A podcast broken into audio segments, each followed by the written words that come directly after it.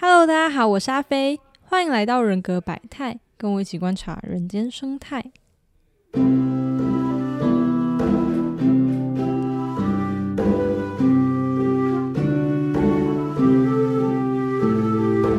今天呢，是我们八维系列的第一集。那在正式进入节目之前，我最近发生了两件事情，觉得还可以拿出来跟大家聊一下。第一个是我前几天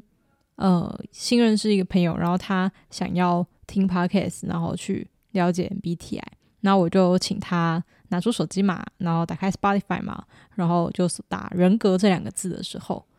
我就看到我们的节目出现在搜寻栏的第一列。哇，那个当下就是感觉好像解锁了某一种成就，就是我之前不管是在调查 podcast 上面有没有类似的节目内容，还是我们节目刚上架那一阵子要去搜寻的时候，如果你打“人格”两个字的话，前面都会出现的是别的节目，就可能是呃别的频道，然后他们那一集刚好有讲到 MBTI，或者是 Sherry 的节目当然也很多。对，但反正人格百态就被埋在蛮底下的。对，但过了几个月之后，我们竟然出现在搜寻栏的第一列，就觉得哇，好感人哦！对，好像解了某个小小的成就这样子。那这是第一件事。第二个是我录音的这天是五月二十二号，那刚好前一阵子，大概是五月中那时候吧，我猜。嗯，Instagram 上面重新流行了一波。MBTI 的洗版，那我看那个图，它是 Sixteen Personality dot com 的网站的制图，就是呃，它的图的正中间就是一个人偶，然后周围啊就有他们的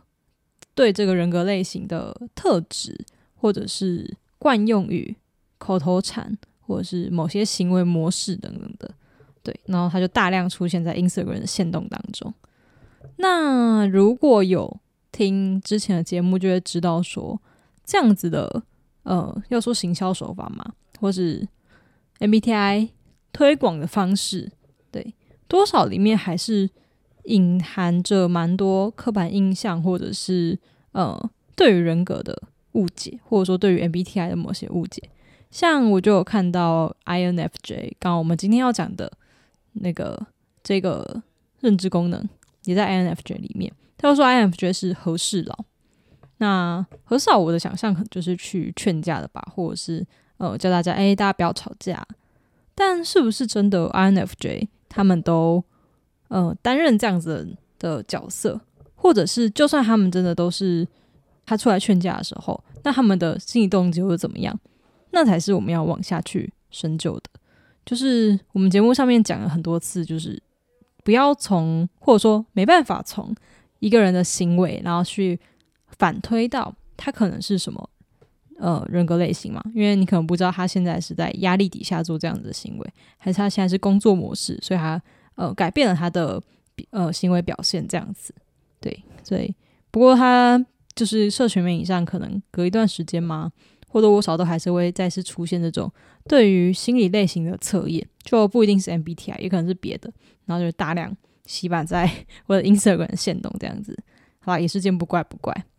好，就两件事可以拿出来跟大家聊一聊。那我们回到节目，我们今天要聊的第一个认知功能呢，它我觉得算是蛮容易被大家误解的一种认知功能，也就是外倾情感。那如果是英文的话，叫呃 extroversion feeling，对。那大家比较常看到的写法应该是 F 一，就是一个大写的 F 来表示 feeling，就是情感，后面接一个小写的 E 来表示外情，就是 extroversion 这样子。对，那在聊呃接下来节目里面，就是整个八维系列里面，我都不会去说这个外形情感它是怎么呃被推导出来的，或是怎么去计算这样子，我只会去说哦，那哪些人格类型他们。主要使用的，或者他们习惯使用的、偏好使用的是这样子的认知功能。对，那以 F 一就是外倾情感来说，偏好使用的就是你的人格类型最后两个字是 FJ 的人。那尤其是 E 叉 FJ，就是 ENFJ 跟 ESFJ，外倾情感是他们的第一功能。第一功能就是我们说最常使用的，啊，或者是最习惯使用的，从小就开始练习怎么使用的。对，那对于 INFJ 跟 ISFJ 来说，外倾情感是他们的呃辅导功能，所以也是通常啦，应该这样说：我们当我们一个认知功能出现在人格的前两个的时候，就代表我们比较习惯去使用它，或是习惯一一定程度上导致了擅长，或者说我们会下意识的想要去维护它。好，所以就是最后两个结尾是 FJ 的，那会用到或者说会比较长出现我们今天说的 F 一他们的这些行为表现。那在讲认知功能的时候，因为我们上一集有提到嘛，他一开始中国是想要去找到人的行为动机，所以每一种认知功能我们会从两个方向去讲，一个是作为一个心理动机，它促使我们去维护什么，或者是它的目标是什么。那第二个是为了要达成这个目标，有这个认知功能的人，或者是偏好使用这个认知功能的人，他会点哪些技能点？他有可能的技能数比较可能会长什么样子？对，但这些都是不一定的。就是如果今天呃同样一个使用这种认知功能的人，但是他被丢在不同的环境下，我们后面也会讲到，在不同的社会风气中，他可能会形成不一样的标准。对。好那回来讲 F 一，F 一它作为一个情感嘛，情感跟不管是 feeling 还是 thinking，他们都是做决定的依据。那既然是做决定的，跟大家可能就是情感这两个字听起来好像它是一个很感性或者是一个很柔软的功能，但其实它是一个很理性的决策功能，因为它就在做决定的。只不过它的决策的依据是情感，而不是说决策的这件事情本身是不理智的。好。那外倾情感的人，他们在做决定的时候，他们的终极目标是什么呢？就是自己跟外界、个人跟集体之间，希望可以达成一个和谐的关系。那这个外界或者说这个集体，它的范围啊，大到可能是全体人类、全世界，对整个社会；小到可能这个人他的家人、家庭，或者是他的同事、朋友。或者是他的班级等等的这种小范围的，都算是一种集体，或者说一种团体。那为什么要和谐？就是为什么和谐对于 FJ 的人来说，或者说对人类来说这么重要？因为对于 FJ 的人来讲，就是使用 F 一的功能的人来讲，这个社会是大家彼此依靠所形成的，就是是透过人跟人之间互助合作，然后形成。嗯，整个人类文明的基础，对。那其实荣格自己也有说，F 一的这个认知功能，它是具有社会性的，它促使了人有办法适应社会。我们每个人身上或多或少都有 F 一的这个能力，就是当我们要与人合作，或者是当我们要跟他人建立连接的时候。但是，嗯，特别擅长使用 F 一的人。他们很像是把这件事当成自己的第一优先顺位，或者是内在的设定。就是我们今天说，我们想要一段和谐的关系，或者是我们希望自己跟外界之间是和谐的关系。大家可能会想说，嗯，谁不想？就是以这个作为目标，如果可以达成的话，谁不想要达成？但是，并不是想要你就代表你偏好这种认知功能。如果你今天只是想要和谐，但是你没有付诸行动，或者是你没有刻意的去追求它。那你可能不是使用 F 一的人，或者说你可能不是把这个呃和谐关系放在第一顺位的人。当今天你可能想要正确，你也想要和谐关系，和这两个事情冲突的时候，你会每一次都选择和谐关系吗？或者是你会大部分时候都选择和谐关系吗？如果是的话，你才比较可能是偏好 FJ 的人。就是呃，包含我们接下来在整个整个系列节目中。我们听到这些认知功能，它的最初的动机，我们都会觉得很棒啊，追求效率很棒啊，或者是哦，追求自己的理想很棒啊。但是，并不是呃想要这样子的目标，就叫做它是你的心理动机。这个动机要可以跟别人区别出来，就是你要很强烈。当今天这个动机跟别的动机冲突的时候，你还是会选择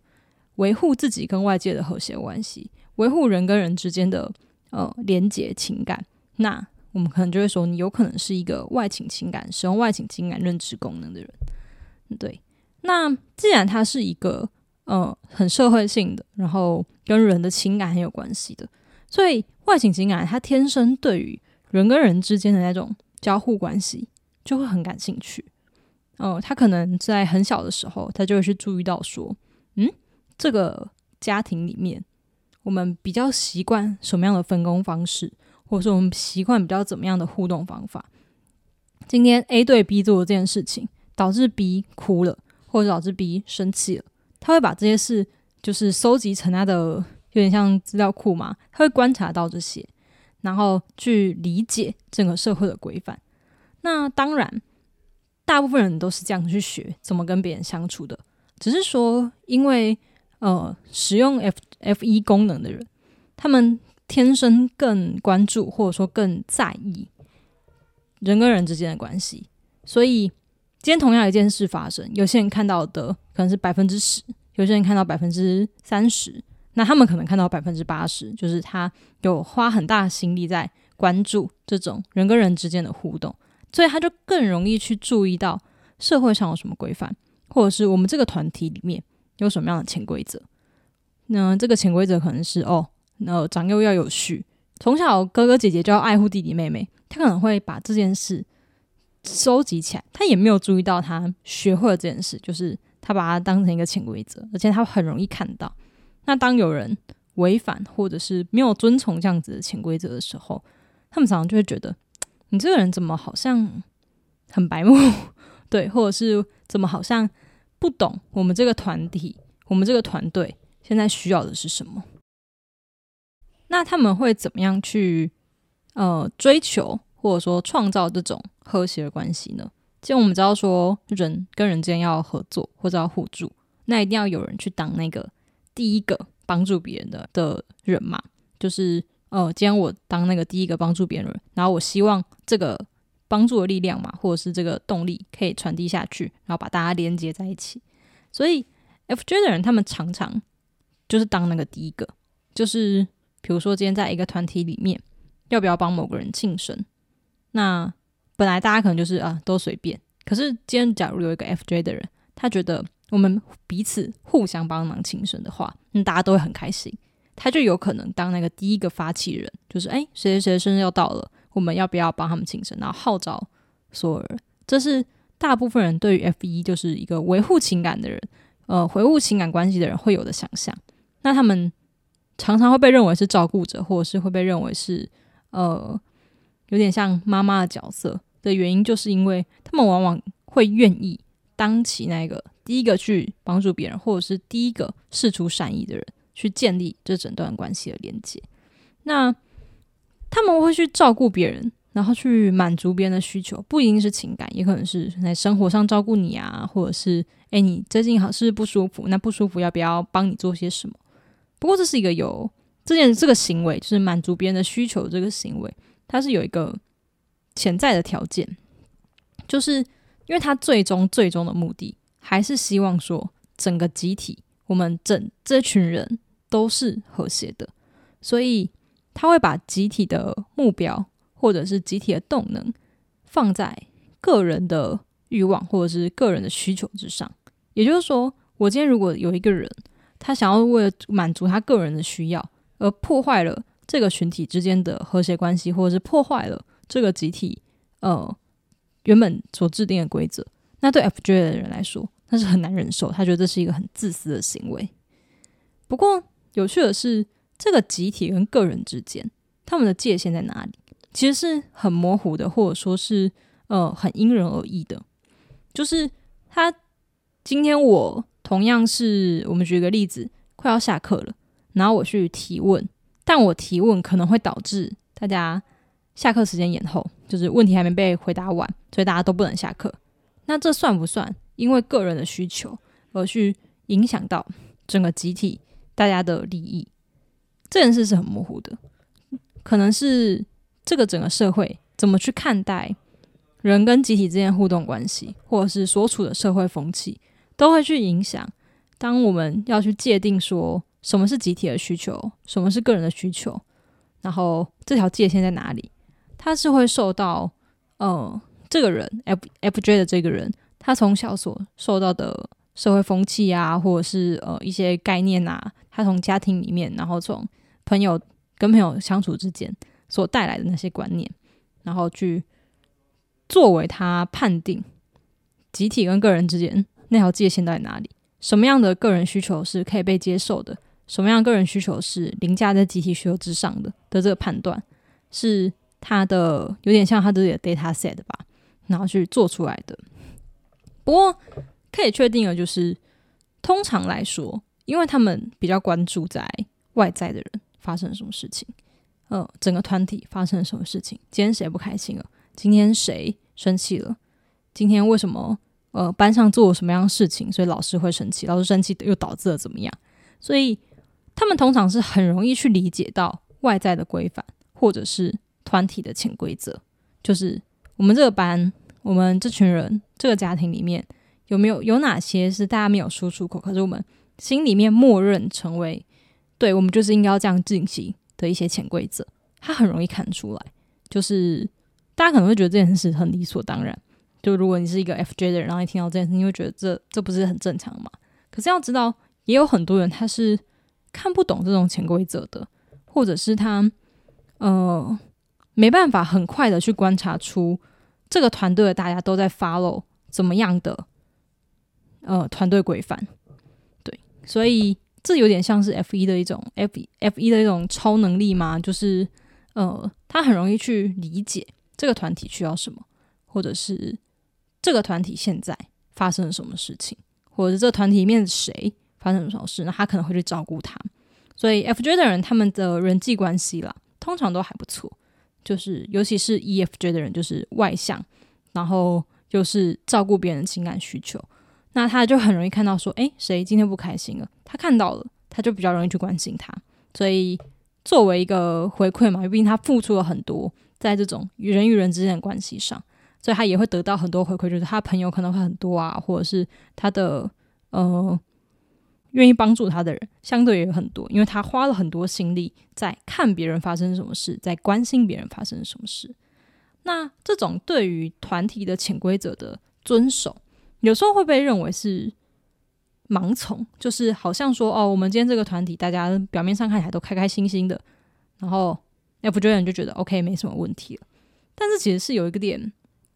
嗯，误解嘛，就是 F J 的人确实比较容易去遵守所谓的团体的规则，但原因是因为这个集体的立场在 F 一的人眼中是很明确，是很清晰的，就是就是有这些规则。那呃，整个团队或者说整个社会整体遵守这些规则的时候，那大家都会过得很开心，大家彼此之间都会呃有一点像是心照不宣的默契吧。对那他就觉得，OK 啊，那为什么为什么你要当这个破坏规则的人？为什么你要当这个破坏和谐的人？别人帮你，你为什么不帮别人？对，但是这不代表说 FJ 的人他就会为了关系，或者是呃，因为在意关系的和谐，所以他就会随便妥协自己，或者是为了避免麻烦而做出表面功夫的回应。嗯，这有点回到我们节目一开始我去聊那个呃，十六型人格。认为 INFJ 是合适了，有一点类似的刻板印象，就是确实，因为他在意关系的和谐，所以 FJ 的人可能会讨厌发生冲突，就是他不喜欢看到吵架的场景，或者他可能会不喜欢呃承受人际关系之间的那种角力，但是不代表他会害怕冲突，甚至于是逃避冲突。恰好相反的是。F 觉得因为他太懂，有点人际关系之间的美感吧，所以他很懂得知道怎么样处理人跟人之间发生的冲突。就是哦，今天我们这个团队发生了什么问题，他确实会不喜欢发生这些问题，但不代表他没办法解决。他甚至比大多数的人还要更懂得怎么去处理，因为他就是大家可以想象，就是他对于人跟人之间的关系，他有他自己的一套理解方式，然后他的理解方式可以。帮助他有点如鱼得水，对，所以他们并不会因此不喜欢，呃，或者说并不会因此为了表面上的和谐，然后去平息掉嗯人跟人之间的矛盾。相反的，因为他们想要的并不是那种表面上哦你好我好大家好的关系，而是那种真正可以彼此信赖，然后可以彼此帮助、友好然后和谐的关系。所以他们常常是去创造这段关系的人，或者是主动去做协调的人。就是当他看到说，比如说我们今天在一个家庭里面，然后成员 A 跟 B 之间明明有一些矛盾，可是他们都不讲出来。这个时候，FJ 的人并不会觉得说啊，你们不讲出来，那我们大家就都相安无事。但这是所谓的逃避冲突嘛？就是你们两个之间彼此可能有一些不满，或者是彼此有一些心结，那可是你们不讲出来，我们就当做没这回事。FJ 的人不喜欢这样，他觉得这样子我们并不是真正的和谐，或者是并不是真正的呃理想的关系，不是真正彼此信赖、没有芥蒂的关系。他反而会主动成为 A 跟 B 这两个人之间的协调者。比如说，诶，他就可能就是问 A 说：“那你对 B 有什么样的想法？那你为什么不要对 B 讲？然后再去找 B 哦，你知道 A 对你有这些想法吗？我知道，那你又怎么样？怎么样？这样他会主动去协调，主动去把这个关系。之间的动能拉回，他觉得合理，然后呃和谐，然后是一个坦诚的关系。所以大家不要觉得 F J 人好像都是嗯有点息事宁人的那种角色。与之相反的是，当他看到关系里面冲突的时候，这个冲突可以帮助人跟人之间更了解，我们更了解对方，然后或者是呃对于整个团体是有益的时候。他反而会甚至会主动去创造这种冲突，然后协调这种冲突，然后让我们的关系更上一层，就我们彼此更了解，而且这个了解是大家都可以接受的。而且 FJ 的人或者 F 一的人，他们是很享受这种跟他人建立起来的关系，就要当他们呃真的在一段和谐，然后他们所谓的。可以信彼此信赖关系里面的时候，他们是很享受的。就是他甚至愿意为了这个而付出他的时间跟精力去经营这样子的一段关系。那我们有说嘛，他们常常是先试出善意的那一个人。所以特别是 E 叉 FJ，就是 ENFJ 跟 ESFJ，由于他们又比较外向，所以他们常会很可爱的是，可能会透过分享自己的资讯来建立一段关系。因为我们说过，他们很享受。在跟他人建立人际关系的连接上，所以如果你就是他可能会去买个晚餐啊，然后就开始跟老板闲聊，然后聊聊聊，老板就说：“哎，不然一颗卤蛋送你。”就是 e 叉 fj 的人他们天生有这种能力嘛，就是跟不同的人之间，他可以去建立一段友好的关系，而且这个建立关系是他主动去创造的，是他可能透过帮助，主动去帮助别人，或者是主动示出善意，主动去告知自己的情况，来去建立一段呃彼此之间可以信赖的关系。这样子。那我在看呃，就在找各种资讯的时候，我看到中国有一位 UP 主，然后他用一段话去形容呃 FJ 的人所想要的，我觉得蛮浪漫的。他说，FJ 的人他追求的是一个。互相不辜负对方感受的关系，就是我们并不是表面的和谐，我们是可以真正值得信赖。然后我做这件事情，我会不不去伤害你的感受，我不去呃造成你心情不好。那同样的，我也相信你，你会同样来帮助我，你会同样爱我，你会同样在乎我的感受。这是应该是 FJ 的人就是心目中的理想的关系。听了就觉得 好浪漫哦。对，那。这样子的关系，当然我我知道大家就会听一听，嗯，很棒啊！如果我每个人都可以有这种关系的时候，就就很好啊，谁不想要，对不对？但是我们还还是要回到最开始说，就是你想要或者是喜欢追求这种关系，跟你真的付出行动，然后去我们说的主动创造，当那个第一个帮助别人的人，当那个第一个去协调的人，当那个在人人跟人关系之间发生冲突的时候去协调，然后去。呃，协商双边，然后去创造整段关系，那是不一样的。就是我想要，跟我真的去做。对 FJ 人来说，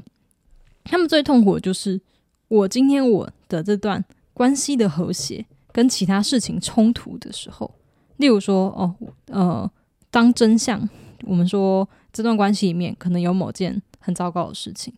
那把这件事情讲出来，大家都很难看。对，当真相跟感受冲突的时候，就是 FJ 的人最感到痛苦跟困扰的时候，就是他知道这段关系出问题了，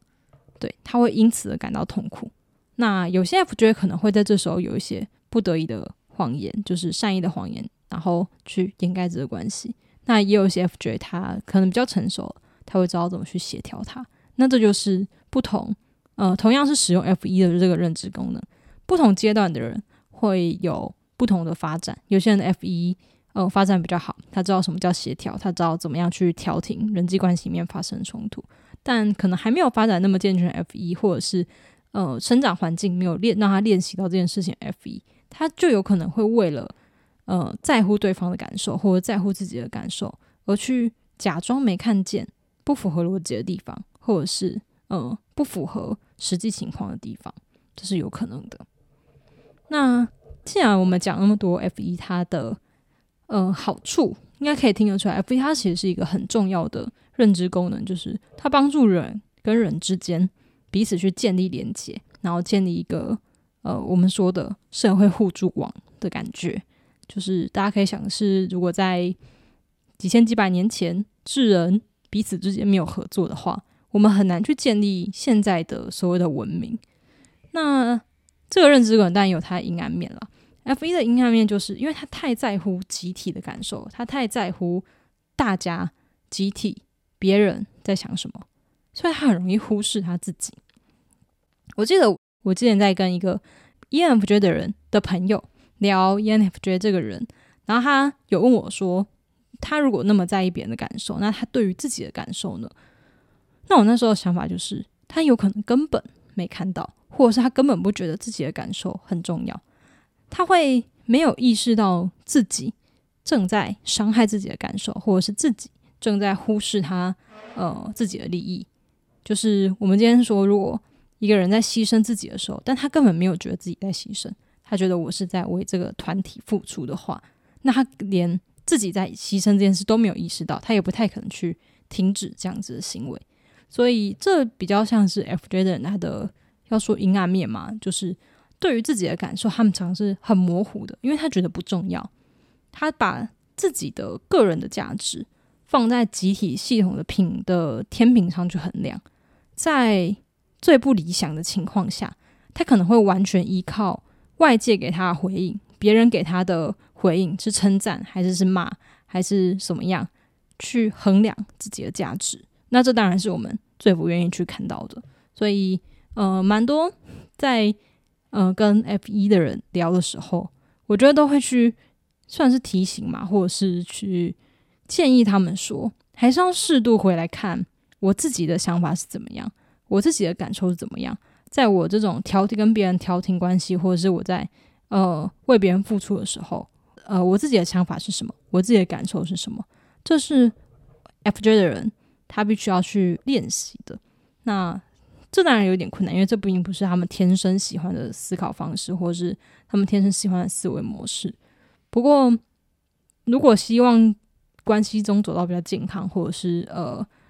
个人的发展中走到比较健康的话，我觉得回过头来去问自己感受什么，还是一件蛮重要的事情。就像之前 Q B J 有分享说，他在呃。帮别人或者在团体中忙了一个礼拜之后，突然停下来去看自己的感受，他才发现说：“天哪！我以前呃，我之前那么长一段时间的生活中，我都有安排属于我自己的。”对，可能 F J 都需要经历一点像这种有点像是呃当头棒喝嘛，或者是在某一个情境下突然意识到自己过去都没有忽视自我的感受。才比较有机会回来去找到说哦，那我要怎么关注我自己？我要怎么样在维护集体的和谐的同时照顾我自己？对，那当然，F J 还有另外一点啦，就是因为他是第一个去付出善意的人嘛，那不代表 就是并不是每个人一样会回报同样的善意给他，所以有些 F J 的人他在奉献的时候，就我们说付出的时候，他可能是真的可以忍耐很久。就是都没有人给予他善意的回应，比如说，呃，今天有人来找他，请 FJ 的人帮助他，但是都没有给他回报，或者是都没有表示感激。我觉得 FJ 的人不一定要的是回报，但是最起码情感上面有回应，我们说感谢也好，或者说是珍惜也好，对 FJ 人来说，他们其实就会了解到自己的付出是有收获的。但当真的都没有这种，嗯，要说感谢也好啊，或者是回报也好，他们可能真的可以忍耐的比别的类型人还要再更久。就是有些人啊，你不在乎我，然后他就他就不会再继续付出了。但 F 一的人，他可能会继续付出，然后继续呃付出到他真的受不了爆发的时候，大家可能会发现，原来 F J 的人他也可以很呃很讲逻辑。这样说好像他们本来不讲逻辑，好像不应该这样说。他也可以很绝情，或者是他也可以呃做到很狠。对但是这种被背叛，或是我们说辜负的感觉，应该是 FJ 的人最不想要看到的，就是他最不喜欢的状态，就是他不断的付出，然后但是都没有人注意到，没有人看到他的付出，没有人感谢他的付出，没有人回报他的善意的时候，那那种被集体背叛或是辜负的感觉，我觉得是一个 F 一的人最不想要收获的。嗯，所以大家好好珍惜。身边愿意 照顾你，不管是物理上的照顾你，还是情感上的照顾你，愿意听你讲话，然后会帮你，呃，可能帮忙一些小事情的，叉叉 FJ，请好好的珍惜他们，然后适度表达感激。对，因为，呃，我觉得应该这样说，我自己对 FJ 这群人，就是多少都抱有一种感激之情嘛，就是作为一个常常被照顾的人，但是并不能因为他们。往往是主动去照顾别的那个人，然后就把这件事视为理所当然。我觉得这件事对于想跟 FJ 的人相处是一件很重要的。嗯，那我觉得蛮有趣的是，听起来 FJ，我觉得用一个很宅的词，就是使用 F1 的人听起来很婆，就是他们对啊，就是很婆，也也没有怎么样。大家听，如果听得懂这个词，应该就知道我在讲什么。对，蛮有趣的是，FJ 这个认知功能，啊不对，F 一这个认知功能，就是 FJ 的这个群体，他们是在呃 MBTI 的调查，美国的统计中，唯一有显著的性别差异的，不能说唯一，最有显著的性别差异的，就是女生有百分之四十是 FJ 的这个群体，那男生只有百分之十七。嗯，这也是蛮有趣的哈，就是为什么女生的 FJ 比较多？那 FJ 就是这种照顾别人感受啊，或者是照顾集体的，有一点点牺牲奉献的人格特质，为什么在女生身上比较多？到底是女生本来就这样子的特质，所以导致了我们这个社会对女性或者是对呃女性角色的要求，希望他们是去奉献，然后去照顾自己，呃，不，去照顾别人那个人，还是说因为社会风气要求女性？要当那个照顾别人的角色，要当那个体贴别人的角色，要当那个维护团体和解的角色，而导致了很多女性测出来发现是 FJ，到底是哪一种，还是两个都有？对，大家可以留言讨论看看，就是你觉得为什么女性比较多被测出诶是 FJ 这个类型，然后使用 F 一的这个认知功能？